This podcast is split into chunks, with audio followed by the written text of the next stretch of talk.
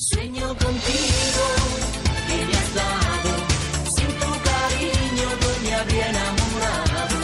Sueño contigo, que me has dado. Si buscas canciones, novelas o películas de amor, encontrarás que muchas de ellas describen sensaciones y experiencias relacionadas más con el enamoramiento que con el amor.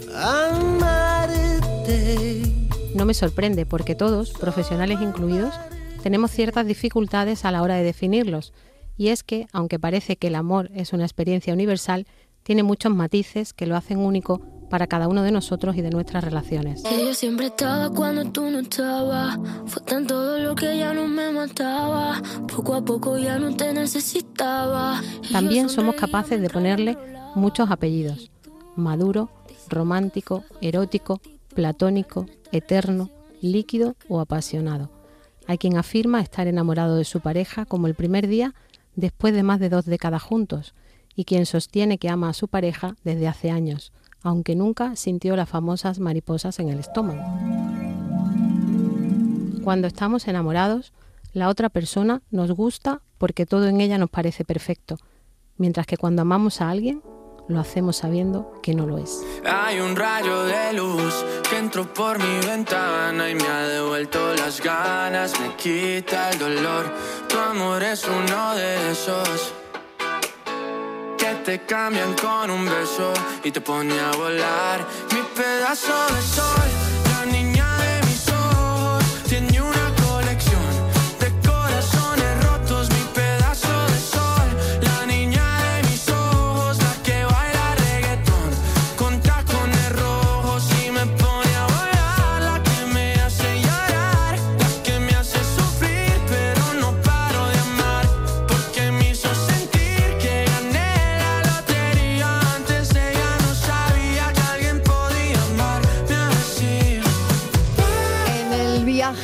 amor, nueva hora en la tarde de Canal Sur Radio, la perfección es, eh, no sé si algo posible o imposible, pero se desvanece con el tiempo.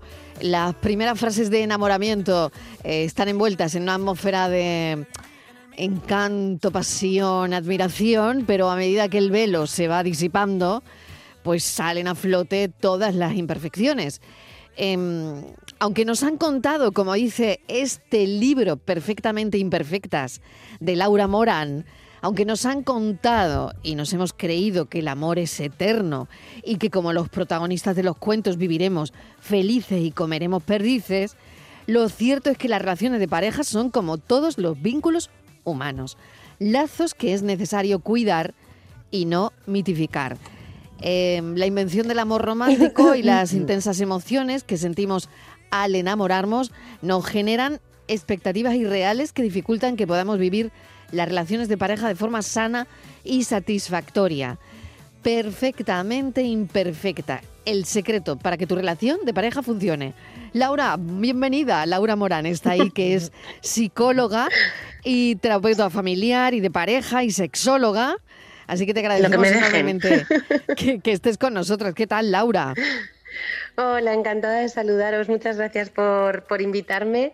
Y, y bueno, yo estaba oyendo las frases que leíais y decía, ala, mira, si piensan como yo. Pero claro, es que habrá escrito yo. Era parte de tu libro, era parte de tu libro. Mira qué bien, Qué buena Exactamente. sintonía. Qué buena Qué buena sintonía. sí señora. Pues es, es que hemos hecho un extracto de su libro, del libro de Laura Morán, para que los oyentes se pusieran en situación.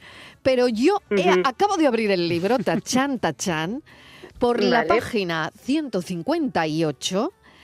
Vale. Lee el eh, Borja, que es psicólogo y sexólogo y que también nos acompaña con nosotros. Laura está con nosotros. Mira, Hola, Borja. lee. Hola Laura, ¿qué tal? Mira, Página 158 empieza tal que así. ¿Cuántos caben en la cama? Tal cual. ¿De qué crees que hablo? ¿De cojines? Ríete, pero lo de los cojines sobre la cama es algo que se nos está yendo de las manos. Cierto, y de eso tienen la culpa las películas americanas. Eso porque es hay verdad. muchos cojines. Yo no entiendo Claro. cómo ¿Por qué duermen tan- ¿Por qué ahí hay tantos cojines? para no tocarse Mira, los mucho. grandes, los medianitos, los chiquititos. Si hay media- Hay como tres bandas de cojines. Pero luego aparte es que ocupan media cama. Entonces Sí, tú y- luego y para luego acostarte ahí, los cojines. todo el día recogiéndolos del suelo. De verdad. Laura, ¿eso por qué?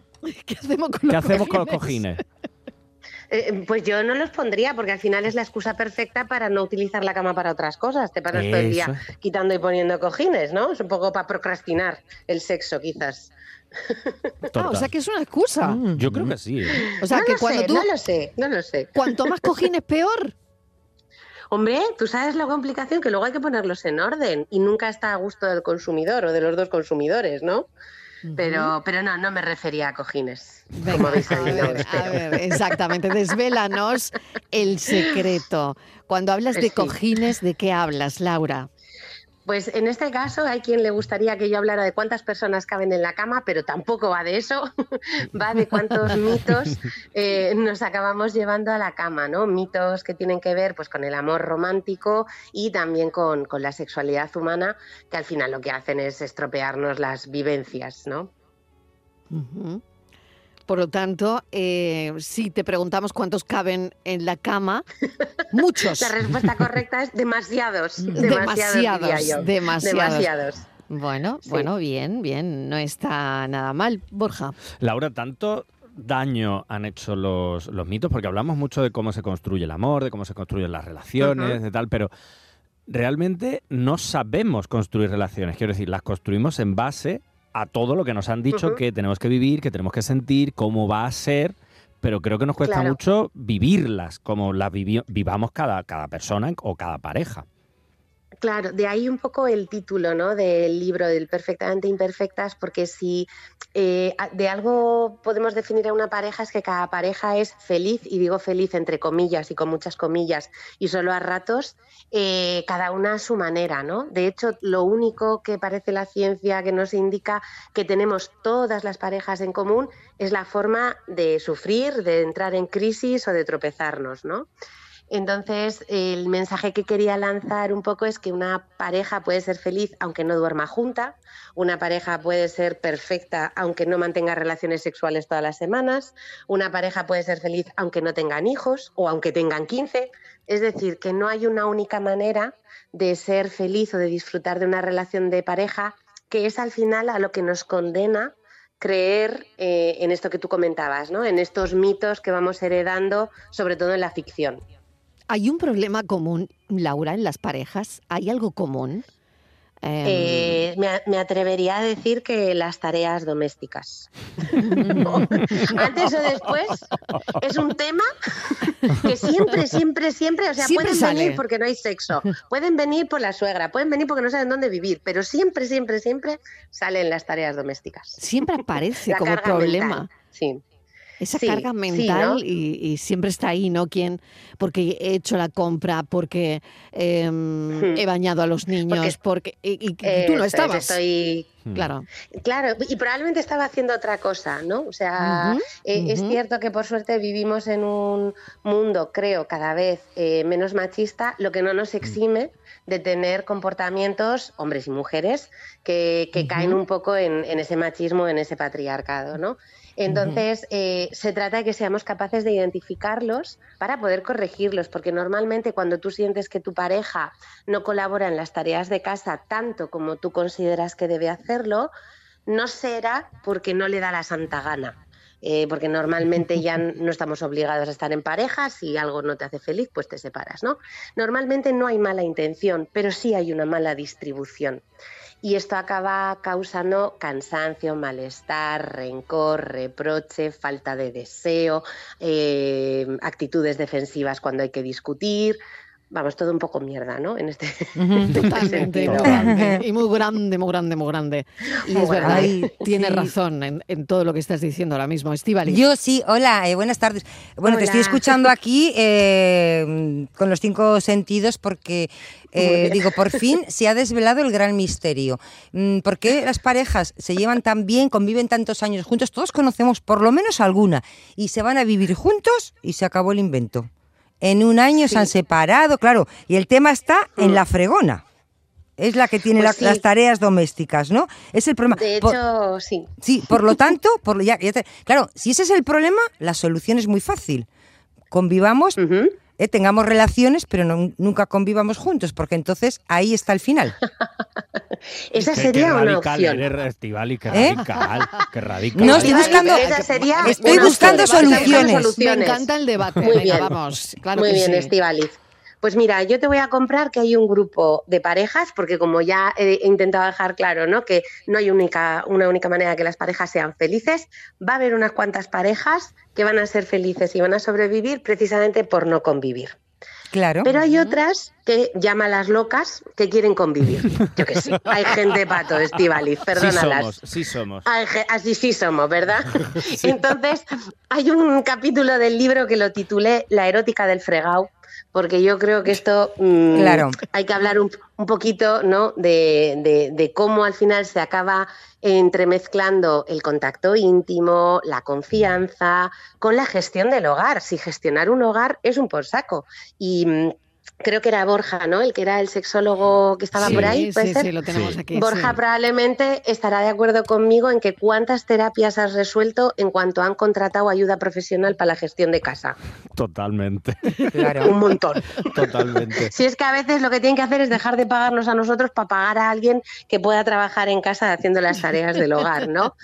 Porque a veces, como os decía antes, no hay mala intención en lo mal que se gestiona, pero igual es que no sabemos Eso a mí hacerlo me ha mejor encantado. o Claro, no da el me ha tiempo. encantado. Pero es que eso resuelve toda, eso Es resuelve que todas. No hay mala intención Claro. la mayoría de las veces. Resuelve porque si no, todas las incógnitas. juntos. Claro, ¿no? es que, Claro. fíjate, Laura, yo es que te estoy escuchando y digo, Sí. es que está resolviendo toda mi vida, toda mi vida, todos mis conflictos, ¿Por que los no he tenido, hemos conocido antes? que los he tenido delante y no me he dado cuenta, no los he sabido ver, gestionar. Gestionar, Claro, gestionar, claro. Eh, es que tiene lógica, porque tú con la casa llegas, cuando llegas a casa tú te pones la coleta y el pijama.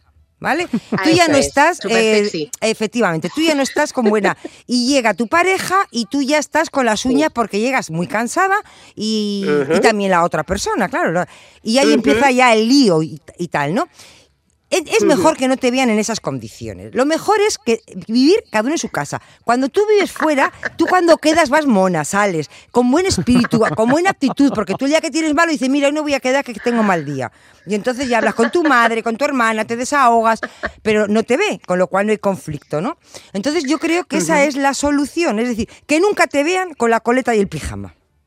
Lo más que hay, Estivali, lo que no vas a conseguir desarrollar es la confianza, porque para que haya confianza nos tenemos que ver en los peores días también. Sí. Y nos tenemos que ser capaces de sostener en los peores días, porque al final si no, no deja de ser un noviazgo y no dejas de salir de ese enamoramiento, ¿no? Que, que habíais leído la frase de que cuando estamos enamorados pensamos que la otra persona es perfecta, ¿no? Y que por eso la queremos. A ver, que no somos tan tontos, sabemos que perfecta no es, pero mm, la rave de neurotransmisores que tenemos montada en el cerebro nos hace minimizar todo lo que podemos anticipar que no va a ir bien. Entonces tú dices, pues es que me lleva 20 años, bueno, no importa, mira a Harrison Ford. Eh, vive a 5.500 kilómetros, bueno, no pasa nada, tengo muchos puntos de Iberia acumulados, ¿no? Entonces al principio, en esa fase de enamoramiento, todo se minimiza Sí. y te puedes estar equivocando. Entonces yo te recomiendo que aunque sea un fin de sí y un fin de no, convivas. Ah, pero el fin de bien, porque el fin de puedes mantenerte incluso maquillada todo el fin de semana en casa. La piel tampoco se estropea tanto. Yo un fin de se- yo he llegado a estar un fin de semana maquillada entera, porque luego eso sí, cuando se ha ido un- una de estas que te deja la cara, claro, el fin de semana no sí.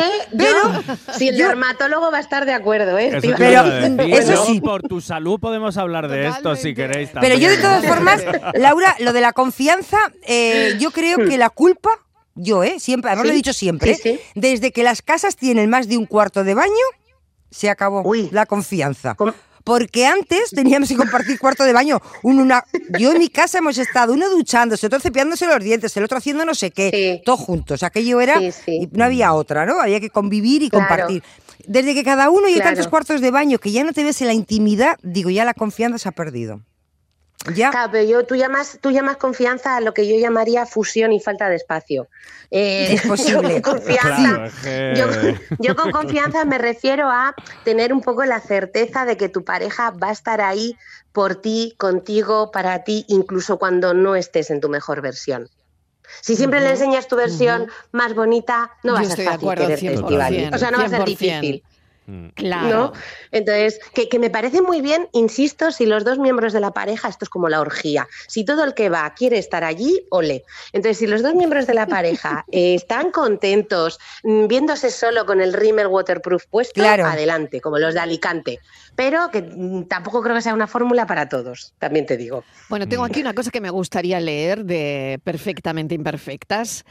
El deseo es una emoción que emerge de un pensamiento, de una sensación, de la excitación y o de la interacción entre los participantes del juego. Es decir, el deseo es el resultado de algo que hacemos de forma activa, no es algo que te viene. No, no el está evangelio, como dicen los oyentes de este programa. Mm. Esto es el evangelio. ¿Qué Me alegro, el me alegro que lo deseo, sea. Laura, qué bien definido, pero mm, vamos al deseo, que me, que me Vamos parece muy deseo. interesante. Venga. Que es otro de los grandes motivos de consulta, ¿verdad, Borja? Exactamente. La lo falta es, de deseo. La falta, sobre todo la ¿Por falta. qué no tengo deseo? ¿Por qué no me viene el deseo? Que no es una cosa que viene. Eso es. El problema muchas veces es esperar a que te venga, ¿no? Porque sí tenemos esta idea de que el deseo, sobre todo al principio de una relación, eh, cuando vas a las citas, ¿no? Estas en las que dice Ujú. Esti, que estás casi como lubricando ya solo de pensar en verlo, ese deseo eh, aparece de forma muy sutil por- y lo llaman espontáneo, pero no quiere decir que no haya algo que lo despierte. Y lo despierta la anticipación. La anticipación de que le vas a ver, de que va a haber tema, de cuánto te gusta, de a ver si esto dura, que por fin has encontrado a alguien que te cae bien y además está bueno, taca, taca, taca. Todo eso alimenta ese deseo de forma muy sencilla. Pero cuando tú ya estás en una relación de larga duración, la novedad ya no es un ingrediente, la seducción y el descubrirse, pues ya no queda mucho más que descubrir, sobre todo si tienes un baño para todos. Entonces es en esos Claro. casos, es que claro, ahí ya el deseo se va un poquito, es en esos casos cuando tenemos que pensar en que no hay un solo, una sola forma de deseo sexual ni una sola forma de despertarlo, ¿no? Eh, puedes eh, tirar de recuerdos, puedes empezar a acercarte a tu pareja. Siempre hemos pensado que el deseo, que es muy mental, tiene que anteceder, es decir, ir primero que la excitación sexual. Sin embargo, tú puedes estar tranquilamente en la cocina haciendo, bueno, en la cocina o en la biblioteca, donde tú quieras estar, y que de repente llegue tu marido desde hace 15 años y te dé un beso en el cuello un poco así como lascivo que a ti te gusta, vamos a suponer que te gusta. Ahí va a haber una respuesta de tu cuerpo de excitación y el deseo va a venir después. No tiene por qué anteceder. Tú dices, ¡uh! ¡Qué besito me ha dado! ¡Qué majo! Y te giras y os dais el lote, por ejemplo. ¿No? Sin embargo, como tenemos esta idea de que el deseo tiene que venir antes, que la excitación viene después, que no tengo que hacer nada para que emerja, pues claro, tú te quedas sentado esperando y acabas como la madre del de psicosis, fosilizado. Claro. Igual, igual. Claro, claro. Laura, claro. sería erotizar momentos, que es una cosa que yo hablo mucho en los Claro. talleres que doy en las, en las consultas. O sea, erotizar, la, no voy a decir la vida, pero bueno, los momentos, porque es verdad que entre el estrés, los agobios, el trabajo, si hay hijos hijas de por medio, las facturas, las vacaciones, las Mm. navidades, es verdad que el estrés Mm. eh, y la ansiedad, pero bueno, sobre todo el estrés, apaga mucho el deseo. Entonces, al final, yo creo que la- una clave importante es erotizar esos momentos, ¿no? Como tú dices, Laura, el- estoy en la cocina, oye, pues mm, darle un besito a mi pareja. Estamos limpiando simplemente y nos miramos una, Sí. una mirada, un juego, un te doy ahí con el, con el trapo lleno de polvo, yo qué sé. Pero Sí, sí. Erotizar, la- la- para ese, porque al final el deseo llama al deseo. Pero si no erotizamos Claro. esos momentos, como que se pierde, ¿no? Claro, y luego también yo lo que percibo, no sé si lo encuentras tú, hay cierta evitación a, a estos momentos porque no quieren acabar diciendo que no. Presuponen que juguetear o erotizar significa acabar en la cama mirando para Cuenca y que igual en ese momento no tienen tiempo, no tienen ganas y entonces evitan cualquier tipo de contacto contacto. perdiendo oportunidades de vínculo, de disfrute, de placer, que no tienen por qué acabar mirando para Cuenca, necesariamente. Claro, ¿No? de hecho, cuando hablamos de deseo, es- aparte del placer sexual y demás, estamos hablando de vínculo. Claro, muchas, si veces es que, que la gente sexo... no, no lo, no, lo, no lo relaciona. No, yo les suelo decir a muchas de mis pacientes, ¿no? Porque esto del deseo es una necesidad o un instinto. Hombre, pues no, no te mueres de no frungir, te mueres de no dormir, no comer y no beber agua. Pero el, deseo, el sexo es algo positivo, ya no solo por el placer que implique, que genera, ¿no? que provoca, sino por todo lo que implica para la pareja. Implica que le das un tiempo y un espacio al vínculo, que le das importancia, que hay comunicación, que hay generosidad, que hay placer, que hay diversión y es gratis. O sea, que es que nos estamos yendo de vacaciones en el puente y gastándonos un dinero que no tenemos, que está todo carísimo y lo podías haber pasado estupendamente en casa quitando y poniendo cojines. Claro, por ejemplo, ¿no? Bueno, hay otra parte del libro que a mí me interesa, me gusta, ¿no? Eh, terapeutas de pareja. ¿eh? Vamos a hablar Uy. de vosotros. Venga, Hablemos dale, de dale. vosotros. Hablemos, Hablemos hablemos. de vosotros. Eh, terapeutas de pareja, ni jueces, ni magos, ni testigos. Mm, eso es, eso es. Magia Te- necesitas que no te lo detalle, ¿no? hacer. No, pero se espera. A veces se espera, pero no. no podemos hacer. A mí me han llegado a decir, eh, eh, nos han pedido que haz que vuelva a querer a esta persona. Digo, pues es que yo no tengo ese poder, Cari. Somos Igual Borja sí, ¿eh? O sea, pero, no. a querer Pero a no esa tanto. persona. Somos buenos, pero no tanto. Mm. O sea, Sí, hasta ese punto, es. ¿no? Voy, sí. voy al terapeuta pensando que esta persona Mm. voy a volver a quererla como la quería el primer día. Y- O- quiero volver a es. quererla. Oye, la intención es buena. Es buena. Pero se puede Claro, volver, se puede, vol- irreal. se puede volver a querer a alguien que, por el que has perdido interés o, él, o ella o él por ti. Eh, Qué buena ¿Se pregunta. puede? Pues a ver, voy a. Mi respuesta, que igual no sé si coincide con la de Borja, ¿eh? Eh, mi respuesta es sí, se puede volver ¿Ah, a querer sí? a una persona. Sí, lo que no puedes es volver a quererla como al principio. Y me explico. O sea, ese principio, esa definición del principio que tiene que ver con la novedad, el descubrimiento, la seducción, dar tu mejor versión para que te vuelva a llamar y estas cosas. Nunca vas sin depilar, no vaya a ser, pero luego ya te vas abandonando. Eso se llama confianza también, Estivali. Entonces, ese principio, principio, principio, para que ese principio, principio vuelva a suceder, tiene que ser otra persona. Y ¿no? eso es- pero, eso No es muy, di- Borja, pero eso es eso muy digo yo. difícil. pero eso cambiar. es muy difícil No, porque, hay que cambiar porque al final eh, yo creo que se cambia mm, una temporada. mm, Yo no- una vez leía que cuando conoces a una persona al principio esto es como un pavo real, ¿no?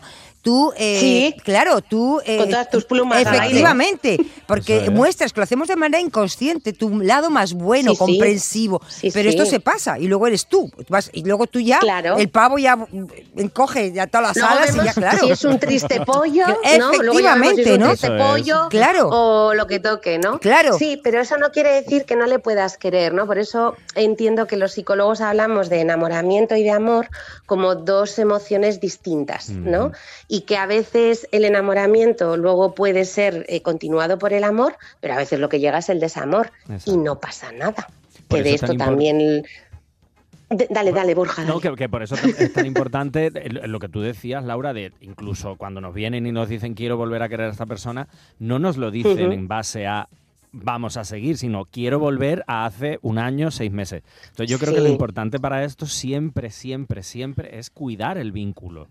Ya sea a nivel de sexual, a nivel de, del cuidado, de los detalles, del afecto, es decir, como tú Mm. decías, Laura, antes, saber que vas a estar ahí, que la otra persona también va a estar, ah, lo bueno, lo malo y lo regular, pero al final es el cuidado del vínculo lo que yo creo que genera Mm. que las relaciones funcionen y sobre todo Pero que asumamos que el, efecto de enamoramiento pasa, pero que lo Sí, que sí. ese ese ese arrebato de vomitar arcoíris Sí, sí. todo el día se pasa, pero lo que llega a partir de ahí se tiene que crear y se tiene que trabajar una relación de pareja, por muy guay que sea, es un trabajito. Yo no Hay sé. Sí. Borja, el cuidar el vínculo está bien, tú cuidas mucho el vínculo, pero incluso cuidando el vínculo, eh, llegamos a cansarnos o a aburrirnos. Claro, es decir, claro.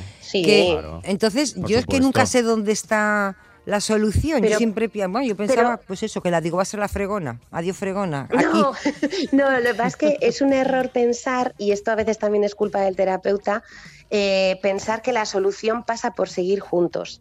Hay parejas que tienen que acabar. Mm. O sea, porque ya la relación se ha agotado, pero nos han hecho creer que el amor todo lo puede, que si tú te esfuerzas y tienes mucha paciencia, y claro, eso si te mueres a los 30, pues bueno, pero muriéndote a los 90 la vida es muy larga, ¿sabes? Entonces, igual no estás toda la vida eh, satisfecho o satisfecha en esa relación. Y por ejemplo, cuando tú te enamoras o amas a los 20 y algo, y tienes un proyecto de vida X y valoras una serie de cosas, pues igual no es lo mismo que tienes en mente a los 45. Y entonces esa relación deja de funcionar. Esto no es un fracaso, esto no quiere decir que lo hayamos hecho mal, es que igual se acabó, esto igual suena un poco feo, ¿eh? pero que se acabó la, como la vida útil del vínculo Mm. y no pasa nada, no pasa nada, pero no nos han educado para vivir las relaciones así tampoco. Y por último, eh, Laura, elementos que debería Sí. tener una pareja de Sí. éxito, porque teniendo en cuenta que el éxito, eh, eh, habiendo charlado contigo y estando ya al final, es muy relativo, ¿no? Eso Hay es, que es. Es relativizarlo que cojo totalmente. con pinzas. Exactamente, exacto. Sí. Pero, ¿cuáles son los, los elementos principales? Pues, eh, a ver, mm, a mí me parece importante la comunicación, por ejemplo, que no es hablar más, no se trata de siéntate Manolo y Manolo aprieta el culo porque se imagina cinco horas de conversación en esa noche. No, Ni el No tenemos que hablar, Ni el- ¿no? uy, no, el Oh, tenemos que ni hablar, el no. tenemos que hablar. Tenemos que hablar. eso es. Vale. Es más, aprender a comunicarnos mejor desde, eh, bueno, igual habréis oído más veces la palabra porque se usa mucho, ¿no? Desde la asertividad, un poco desde el lo que yo necesito, lo que yo veo, lo que a mí me parece, lo que yo siento, en vez de lo que tú me haces, lo que tú provocas, lo que, ¿no? Que es donde ahí ya nos establecemos en, en el, en el juicio. Hay un psicólogo, un, bueno, un equipo que seguro que Borja conoce, Gottman y el Instituto Gottman, que mm, han hecho ciencia sobre, sobre las terapias de pareja, porque él antes que psicólogo fue matemático, entonces domina de esto. Y él habla de que hay cuatro jinetes del apocalipsis que no deberíamos dejar entrar en las relaciones de pareja, en la comunicación, porque si no ya eh, pueden estar heridas de muerte. Eh, el primero es la crítica destructiva, o sea, lo que yo llamaría reproches. Luego está la actitud defensiva, porque si yo intento decirte algo que me duele, pero tú solo te defiendes y luego me atacas a mí, pues no vamos a resolver el problema. El tercer jinete es el desprecio, que esto ya es cuando dices, cuando se tratan con tanto eh, asco, podría decir, ¿no? Con tanto desprecio, pues igual acaban antes en el abogado que en el psicólogo. Y el último jinete lo llaman, bueno, según la traducción, eh, obstrucción o aislamiento, que es cuando ya sencillamente no se relacionan. Conviven, pero no se hablan y no se relacionan, ¿no? Entonces, para mí uno de los ingredientes fundamentales es comunicarse, aprender a comunicarse, a trasladar necesidades, a entender al otro. Otra cosa importante de las relaciones de pareja que es, es que dicen mucho, es que no me entiende. Pues claro, es que hay cosas que yo no entiendo. Yo no entiendo por qué a mi marido le gusta el fútbol, pero lo respeto. Entonces, muchas veces en pareja se trata más de respetar lo que tiene el otro en vez de necesitar entenderlo. De hecho, decía Gottman que el 69% de los conflictos no son resolubles, porque es que ninguno de los dos va a ceder. Entonces tenemos como que aprender a convivir con ellos, ¿no? Y luego también es importante la confianza, lo que hablábamos antes, eh, que también comentaba Borja, ¿no? Esta sensación de dar la oportunidad a tu pareja de que demuestre, darle la, ser bien intencionados con las cosas que hace, porque lo más probable es que tu pareja, aunque haga las cosas mal, no es su intención hacerte daño, ¿no? Entonces confiar en que tu pareja va a hacer lo mejor por vosotros, aunque no sea a tu criterio lo mejor que podía hacer, ¿no? Y quizás trasladárselo en vez de reprochárselo. ¿Y qué más cosas? Tiempo juntos, el mm, placer juntos, diversión juntos, generar vínculo, ¿no? Como decía antes Borja, espacios para ejercer la pareja. Laura Morán, eh, perfectamente imperfecta, es el secreto para que tu relación de pareja funcione. Muchísimas gracias. A vosotros ha sido un placer. Un beso, un Beso placer, Laura chao. Morán, Hasta luego. gracias.